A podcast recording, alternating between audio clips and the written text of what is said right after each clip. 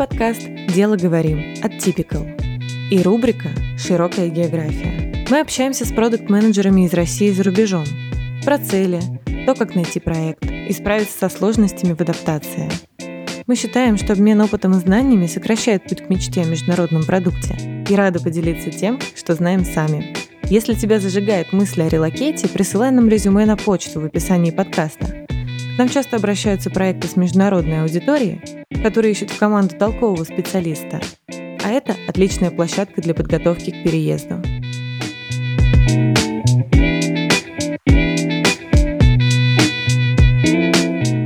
Главная мысль сегодняшнего подкаста – там, в Штатах, все совсем иначе.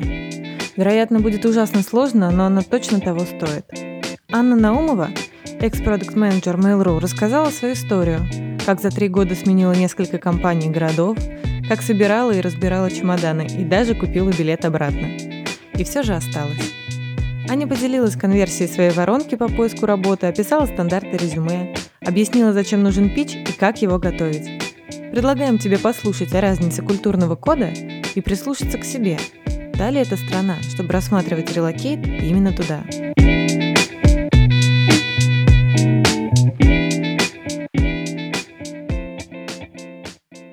Давай начнем с того, что ты расскажешь, э, где ты сейчас находишься, где ты сейчас работаешь и чем занимаешься.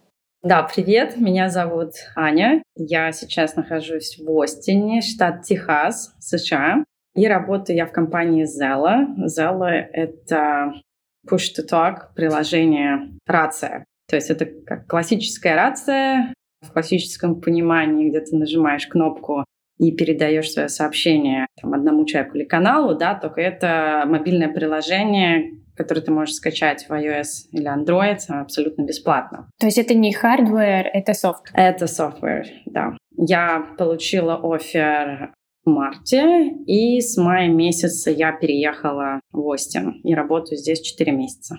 Расскажи какую-то свою предысторию. У тебя переезд в Штаты был долгой запланированной стратегией или все случилось как-то спонтанно? У меня никогда не было желания уехать из России, у меня никогда не было каких-то предубеждений по отношению к России. Я работала в компании Mail.ru «Одноклассники» в течение 10 лет — Поэтому у меня было все очень четко слажено, все было хорошо. У меня была прекрасная работа, прекрасный коллектив, у меня было все. Это были продуктовые все позиции? Все это а, время? Нет, я начинала с sales, продавала рекламу, потом я перешла в маркетинг. Шесть лет я была в маркетинге, и на момент, когда я закончила свою работу в Mail.ru, да, у меня было три года опыта продукт менеджер и тогда я как раз решила, что пора двигаться дальше. Но перед этим была предыстория, почему, в принципе, я решила в Штаты уехать. Я познакомилась со своим бывшим мужем, он тоже работал в «Одноклассниках», и он выиграл грин-карту. Мы поженились, потому что ему нужно было подавать аппликацию как бы на нас двоих, да, мы поэтому поженились. И когда настало время переезжать в Штаты, я подумала, нет, вы что, нет, я не хочу. Почему? Ну, просто потому что я, для меня это был изначально такой фан, ну, клево, давай получу грин-карту, лишним не будет. То есть вот такое было у меня состояние, потому что я не хотела бежать, мне все было хорошо. То есть мне кажется, надо переезжать куда-либо, когда у тебя есть какая-то действительно мотивация что-то изменить. На тот момент у меня ничего не было, у меня все было прекрасно, у меня было все. Спустя три года работы продуктом в Мейле я решила, что надо что-то уже попробовать себя почелленджить. Скажи, когда ты все-таки вот решила, что ты можешь себе позволить этот переезд на уровне морального решения, то какие были твои действия? Ты просто переехала в никуда или ты сразу начала искать какие-то предложения? Я начала искать вот так с нуля, издалека, из России, еще будучи в России, но у меня был вообще нулевой результат. Ты знала английский? В совершенстве? Или, или как у тебя с языком дела обстояли? Ты знаешь, живя в России, мне казалось, что мой английский прекрасен. Да, я прекрасно говорила со своим нейтивом учителем, я достаточно комфортно себя чувствовала в России со своим английским, путешествовала. Но когда я переехала в США, я поняла, что мой английский, он ужасен, потому что я столкнулась с миллиардом акцентов, и ну, люди говорят по-своему, жаргоны используют разные слова. Ты как искала? Ты просто в холодную рассылала какие-то резюмешки или что значит ноль откликов? Я выложилась на сайтах, там Monster, Indeed, еще какие-то были сайты, уже не помню, LinkedIn свой вроде как обновила. И в холодную тоже я посылала еще в рекрутинговое агентство. Не было вообще откликов никаких. В принципе, мне уже люди, которые здесь на месте жили, они говорят, приезжай, и ищи на месте. Мы продали машину, мы накопили денег и просто на, на шару поехали. У нас было, наверное, мы прилетели в Нью-Йорк, и у нас было денег на 4-6 месяцев жизни без заработка. То есть у нас, в принципе, вполне, так, весьма лимитированный был но я, приехав сюда, в Нью-Йорк, первые мы высадились, да, я начала активно искать, очень активно, у меня был прям план грандиозный. Я поняла, что все, что я делала в России, оно совершенно не работает здесь. И первое, с чем я столкнулась, начала с самого базового улучшение это резюме, потому что я... Какое у меня резюме было? Ну, просто написано на английском, там еще было написано не резюме, там, а CV, да, как все любят в России называть резюме. CV здесь никто не называет, в Штатах это резюме. Вот. Ну и в целом вообще сам формат, я, по-моему, его скачала с HeadHunter, да, оно было написано по-английски, но оно совершенно не, не, не соответствовало стандартам. То я для себя отметила. Первое, это очень короткий один лист. Да, у меня был пять листов, mm-hmm. по-моему. Мне пришлось уместить все на один лист. Я выбрала самые-самые важные достижения. Это по три bullet point на каждую компанию. Это обязательно с цифрами, это обязательно achievements, то есть не то, что я работал с командой разработки, да, то есть это не achievement, это процесс обязательно я запустил э, фичу, да, она принесла там, такой-то результат. Mm-hmm. Я с нуля построил команду разработки там из 10 человек, да, вместе мы сделали тот. То есть вот это achievements. То есть обязательно надо применять глаголы там launched, achieved, raised, такие вот. То есть они должны быть, mm-hmm. начинаться, каждый bullet point должен начинаться с этих глаголов. Естественно, никакой фотографии вообще, убрать все персональные данные, то, что любят у российских резюме, фотографию, там, хобби. Женат, не женат. возраст, не женат, не женат, да, то есть такого вообще нету, то есть что Мои единственные персональные данные — это имя, фамилия, мой телефон, город, location, может, zip-код, да, email. Все. Это единственное, что обо мне должны знать именно персонально. Ну, в итоге я работала, наверное, очень долго я работала над конверсией. И каждый раз я консультировалась, у меня очень много людей помогали. Я ходила даже на курсы, как сделать свое резюме. Конверсия в интервью? Да, хотя бы в звонки, да, хотя бы звонки. То есть ты должна сначала получать какие-то просто звонки от рекрутеров, да. Конверсия в интервью — это уже следующий этап, когда ты должен пичиться. Mm-hmm. То есть после того, как резюме, оно работает, да, ты понимаешь, ты выкладываешь его, и тебе идут звонки, ты понимаешь, да, все супер. Еще, что я заметила, очень часто отсеивают резюме роботы, Поэтому должны быть ключевики вставлены. И резюме, оно должно быть очень сильно притянуто к вакансии. То есть желательно адаптировать резюме под вакансию и вставлять ключевики, которые вот требуются. Mm-hmm. Если, допустим, первым пунктом стоит, я не знаю, знание SQL, да, это важно, mm-hmm. они, они считают, что это очень важно, да, и, ну и ты как бы считаешь, что у тебя это знание есть, да, сделай упор на это, поставь это в первом месте и скажи, что вот я, не знаю, mm-hmm. применял сиквел, да, делал... Мастер спорта по Да, mm-hmm. да, да, да. Mm-hmm. Вот, поэтому очень важно подтягивать, потому что роботы отбирают, да, они смотрят, ключевиков нету, все, они выкидывают. Mm-hmm. И второй важный пункт тоже работает, это локация, по локации тоже отсеивают очень сильно. То есть если локация стоит я не знаю, Нью-Йорк, а подаешься в Сан-Франциско, высока вероятность, что робот отсеет тоже. Ну, то есть, потому что Поняла, да. очень огромная конкуренция в Штатах, огромнейшая, да, то есть в России маленький рынок там так и так прособеседуется, если это адекватный, да. В Штатах нет, там по тысяче кандидатов на место, поэтому они первичный отсев делают, ну, просто какими-то такими механическими способами. Ты, в общем, встретила первый барьер в виде того, что твое резюме никуда не подходит, надо его переделывать. Ты проделала какую-то работу, твое резюме приобрело потребный вид. Заработала, да. Следующий этап — это pitch это свой твой рассказ о себе. Я над этим тоже очень долго работала и до, до сих пор продолжаю работать. Это то, что обязательно у тебя спросят все, все вообще. То есть это и рекрутеры, и менеджеры, и вообще все, хайринг менеджеры, Пич — это очень короткий рассказ о себе. Тоже в Штатах все берегут свое время. Все очень быстро, коротко, все четко. Все интервью, начиная, может быть, 5-15 минут, полчаса до часа, это, это крайне редко. Это супер какое-то, не знаю, уже. Никто не будет на тебя час тратить времени на первых этапах. Да? Всем дорого свое yeah. время, да, поэтому все очень четко, и поэтому пич твой должен быть очень короткий. Я с секундомером стояла, когда я его отрабатывала. Wow.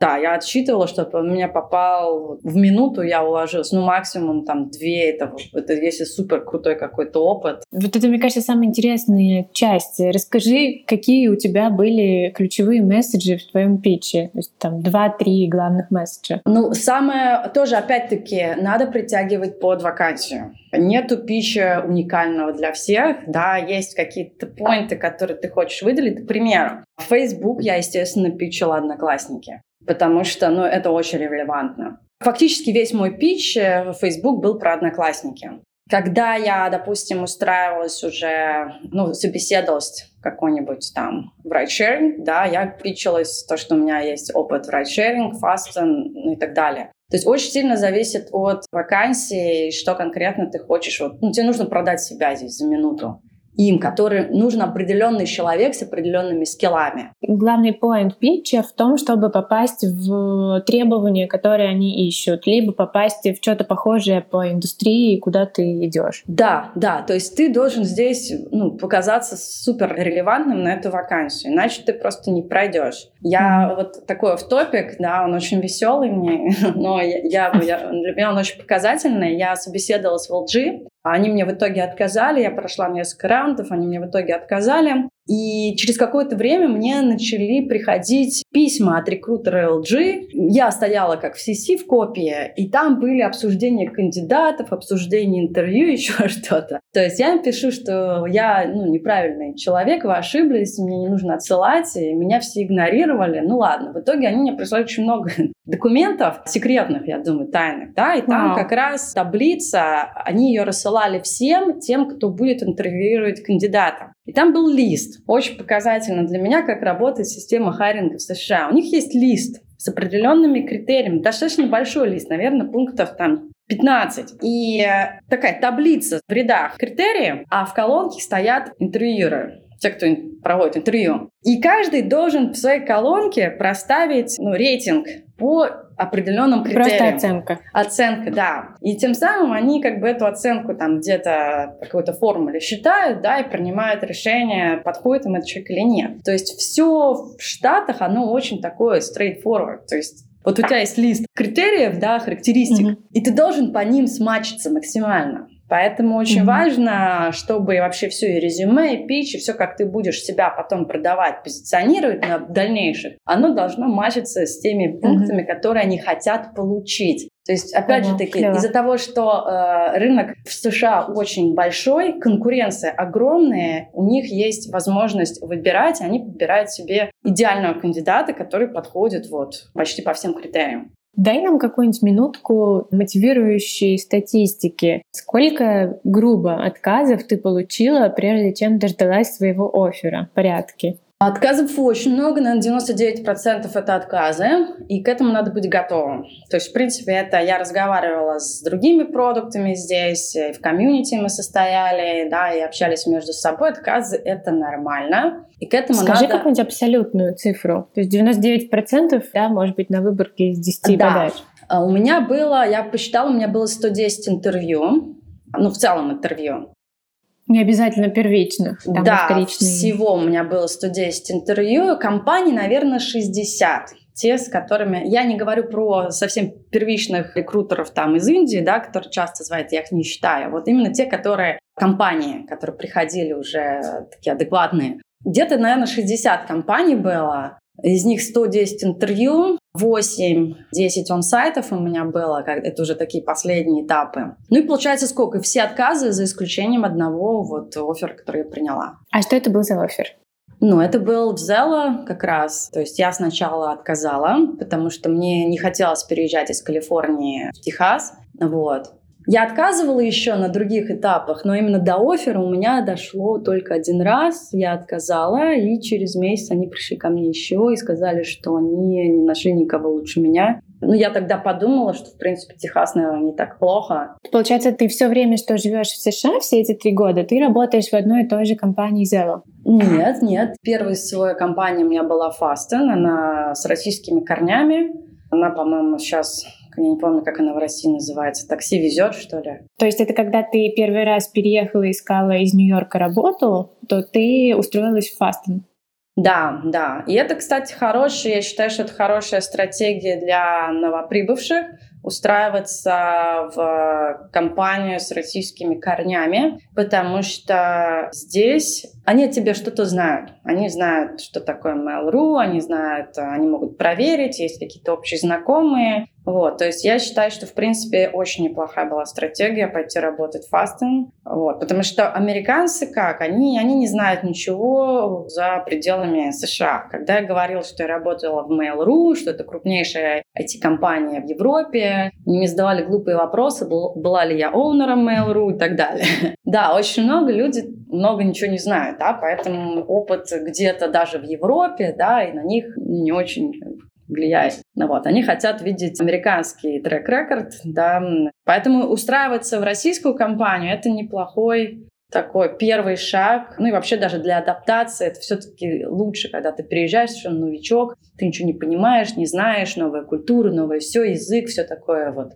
И тут вроде как русские какие-то, ну, близкие по духу, вот. Легче, намного легче. С точки зрения какой-то денежной компенсации, которую тебе предложил Фастен, насколько сильно ты почувствовала, что ты просела по уровню жизни, чем у тебя было в Москве? Или же наоборот? Очень сильно. Ты почувствовал? Да, очень сильно я просела, и вообще, наверное, вышла, наверное, я выровнялась, наверное, только недавно здесь, в зал уже. Я переехала тогда в Бостон, офис был. Бостон город очень дорогой. Я бы сказала, что он такой сравним с Нью-Йорком, Сан-Франциско. Зарплата была достаточно низкая для продукта, ниже среднего. Ну, вероятно, поэтому они искали такого новичка в США, типа меня, потому что, мне кажется, американцы не, не согласны были бы на такие условия работать. Мне было все равно, мне нужна была какая-то работа, вот, поэтому я была готова, собственно, на любые деньги пойти тогда.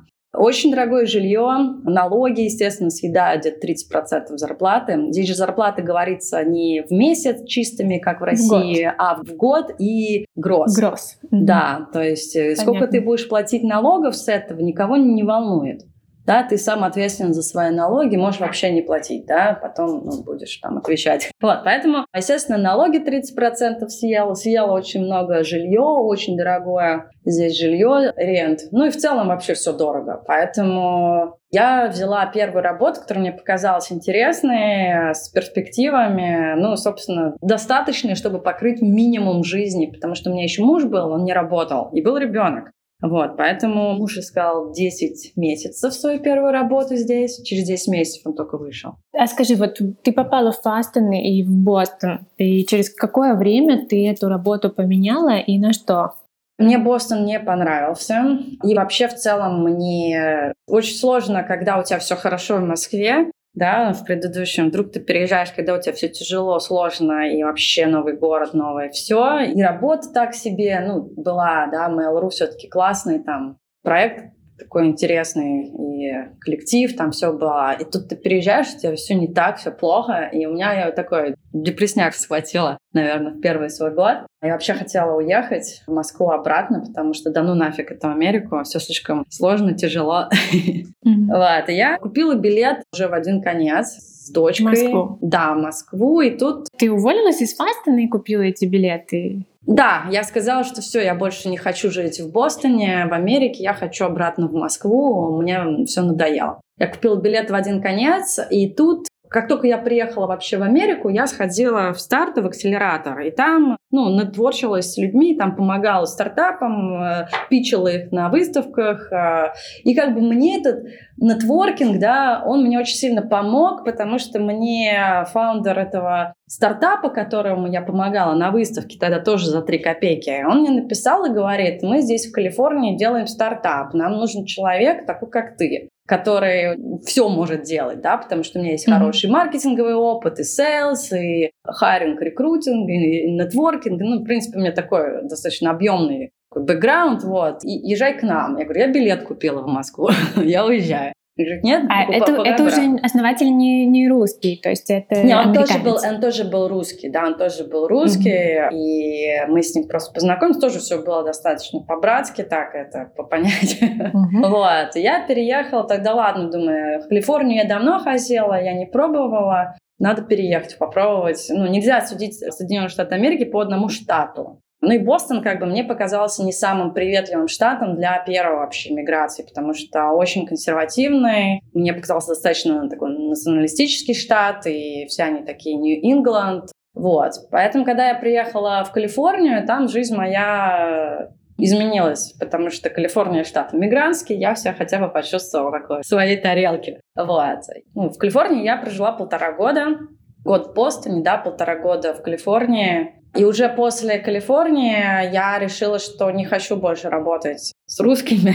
Надо двигаться дальше, надо уже идти в такие в чисто американские компании, чтобы у тебя был вот сплошной английский язык вокруг, и команда разработки американская, и продуктовая команда. И я, я отказывала, прям сразу отказывала. Какие-то русские стартапы, мне очень много приходили. Я говорила, нет, нет, нет, ребята, все, следующий этап в жизни. Ну, так, в общем-то, я вышла на зала, и сейчас вот у меня только английский на работе, чему я очень рада. Скажи, пожалуйста, если э, подвести какую-то черту под твоим опытом сейчас и сказать, какие самые большие плюсы вот в опыте релокейта лично для тебя?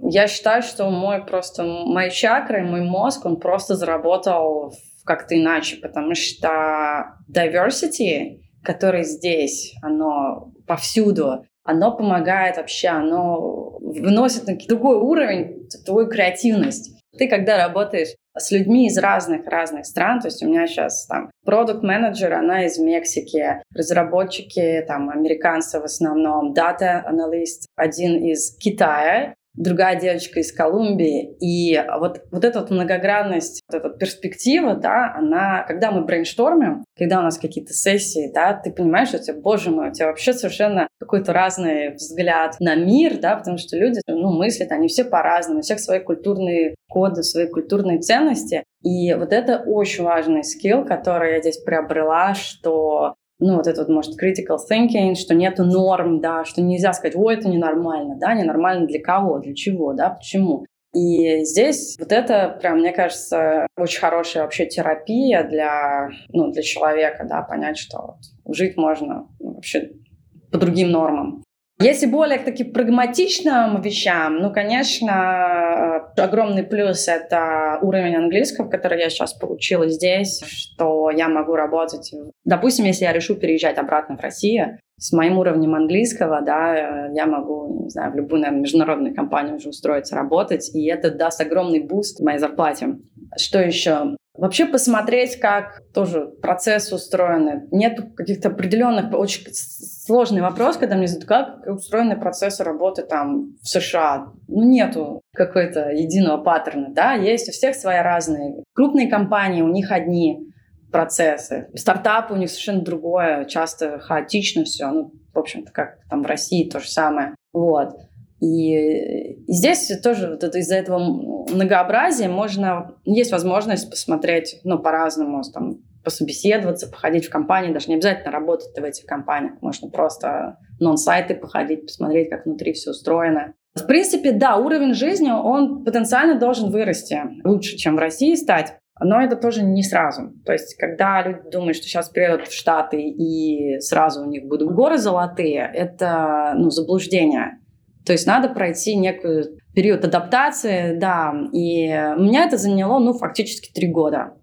Наверное, только через три года я почувствовала, что мой уровень жизни, он сейчас резко подскочил, вот здесь, когда в Остин уже переехала. А так у меня вечная экономия, особенно в Калифорнии, цены просто дичайшие на все. Я так понимаю, что вопрос уровня жизни и денег тоже будет в списке этих минусов. А что кроме уровня жизни денег тяжело? Тяжело перестроить свой мозг. Я часто общаюсь с ребятами из России, мне звонят, пишут, вот, говорит, хочу переехать, или там гринку выиграл, или хочу вот в продукты, да, и так далее, да.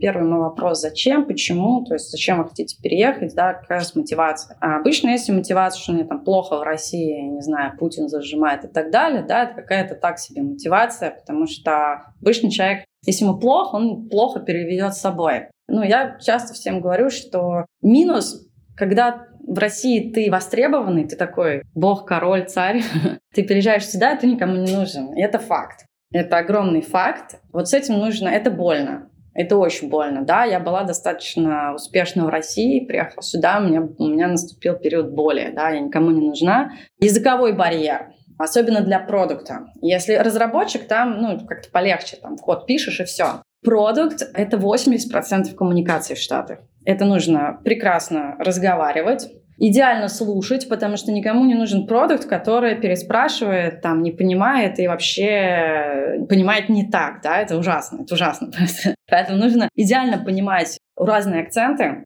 идеально выражать свои мысли и идеально писать. То есть документация она должна быть грамотная очень. Это коммуникация только про скилл, потому что то, что ты сейчас называешь, да, понимать акценты, там, грамотно писать, это какой-то скилл. Но есть же в коммуникации какой-то элемент интеллекта и того, как ты думаешь. И опять же таки, какая-то российская ментальность, да, где у тебя черное-белое, может быть, или там да-нет. Вот есть ли какой-то минус, связанный именно с образом мышления, который приходится ломать? Да, да. Я как раз недавно закончила книгу Cultural Map. Очень такая Ой, очень показательная. Книга, да, да, очень показательная книга, да. И что мне, конечно, понравилось, это они там описывают low context countries и high context countries. Low context — это когда ты должен быть ну, максимально точный в своих высказываниях и выражать свои мысли дико четко, без всяких там потайных мыслей. Это США. Россия относится к high context. Азия в том числе, когда ты можешь завуалировать свою мысль, да, читать mm-hmm. между строк и как-то доносить свою мысль, ну, такими какими-то образами.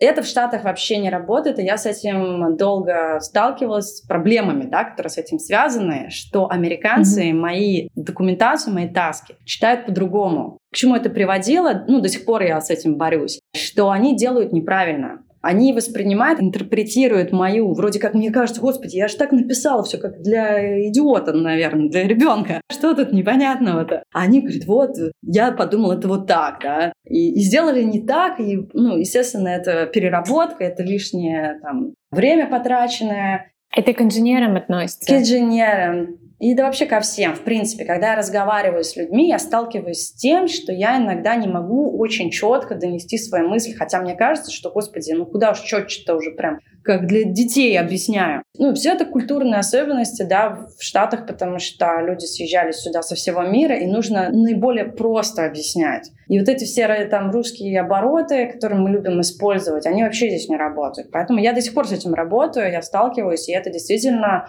ну, проблема для меня сейчас. Ну, уже, уже меньше, в меньшей степени, да. А люди, которые приезжают из России, пишут документацию только на русском языке для русских ребят, да, где все понятно, да, они, скорее всего, столкнутся с этим, что американцы просто не будут понимать. Все очень просто и все вот дословно, без каких-либо там ну и, конечно, про фидбэк, да, очень интересная тема. Ну, я думаю, уже здравый человек, он никогда не будет. Там, Россия — это страна, которая дает негативный фидбэк прям в лицо и любит критиковать. В Штатах это неприемлемо, поэтому, ну, я думаю, что любой здравый человек, он, в принципе, понимает, что не нужно как-то еще, тем более прилюдно, да, ну и вообще давать. Я, в принципе, научилась здесь так, что я, в принципе, отказалась, наверное, от негативного фидбэка, если меня ну, прям в лицо, наверное, не спросят сказать что-то негативное. Я уже не даю никому, не, не критикую. Я отучилась.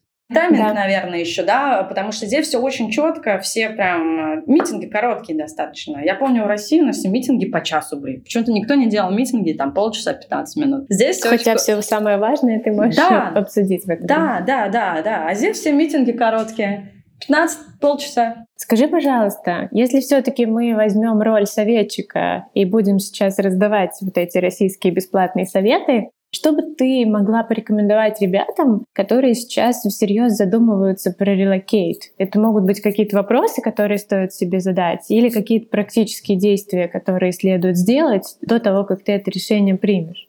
Да, первое, что можно из России уже делать сейчас, да, и готовиться, это, конечно, английский. Как я говорила раньше, я думала в России, я думала, что у меня английский отличный. Приехав сюда, я поняла, что мой английский ужасен. И что можно сделать в России? Да, начинать слушать любые вообще английские подкасты, фильмы. Ну, желательно даже не TED. Мне кажется, TED там такие спикеры, они заучены речью. А слушать реальные интервью людей, которые вот, как, как говорят, как в жизни. Это можно делать из России, читать, естественно, писать на английском, писать какие-то тексты, может вести какой-то блог. Вот. Спикинг, ну, можно взять тьютера по скайпу, да. Ну, то есть вот английский, я считаю, что нужно готовить заранее, и это можно сделать удаленно. Тоже можно удаленно попробовать подбить свое резюме. Очень много ресурсов, как сделать резюме по американским шаблонам, все это тоже можно.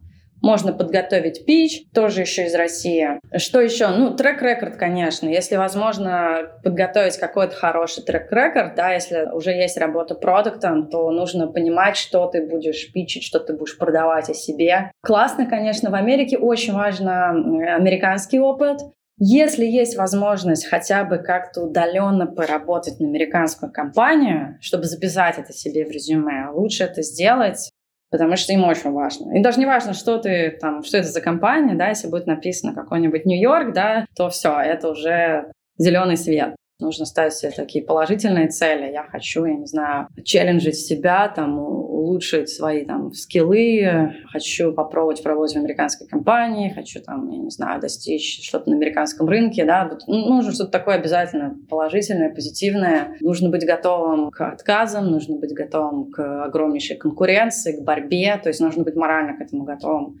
Я считаю, что, в принципе, попробовать хоть раз в жизни переехать стоит. Это отличная терапия и вообще отлично просто расширяет границы мозга. Я... Это больно, да, но когда ты переживешь эту боль, ты поймешь, что ты вышел на какой-то другой уровень у тебя все по-другому, да, то есть даже попробовать и обломаться и уехать уже лучше, мне кажется, чем ну, не попробовать. Не попробовать. А ты сейчас не собираешься возвращаться в Россию? Нет, спустя три года нет, я все поняла, что я, я уже поняла, что я уже не, не россиянин, да, то есть я уже, я не американец, не, не россиянин, я где-то зависла между, и с каждым ну, днем я становлюсь все более такой американской. И в России мне уже тяжело, да. Мне кажется, прикольный еще вывод, который можно сделать из того, что рассказала ты, это что не стоит бросать, когда первый раз захотелось. Да. Потому вот что, и... может быть, дальше будет сильно лучше. Да, да, да. Я как раз это хотела добавить, да, что never give up, да, и постоянно... Это то, чем я себя мотивировала последние полгода. Я потеряла работу, и три месяца нон-стоп я искала. У меня в день было по несколько интервью. Это был такой ужасный период. Я плакала, я сдавалась. Я говорю, нет, я больше не могу. Я уезжаю, паковала чемоданы, потом распаковывала их заново. Думаю, нет, нельзя, нельзя, все, только вперед и только вперед, да. Огромное спасибо моим друзьям, которые меня поддерживали в этот тяжелый момент здесь, которые, ну, и в России, и в Америке. Очень важно чувствовать поддержку, потому что каждый день слушать отказы, это, это больно, это просто ужасно.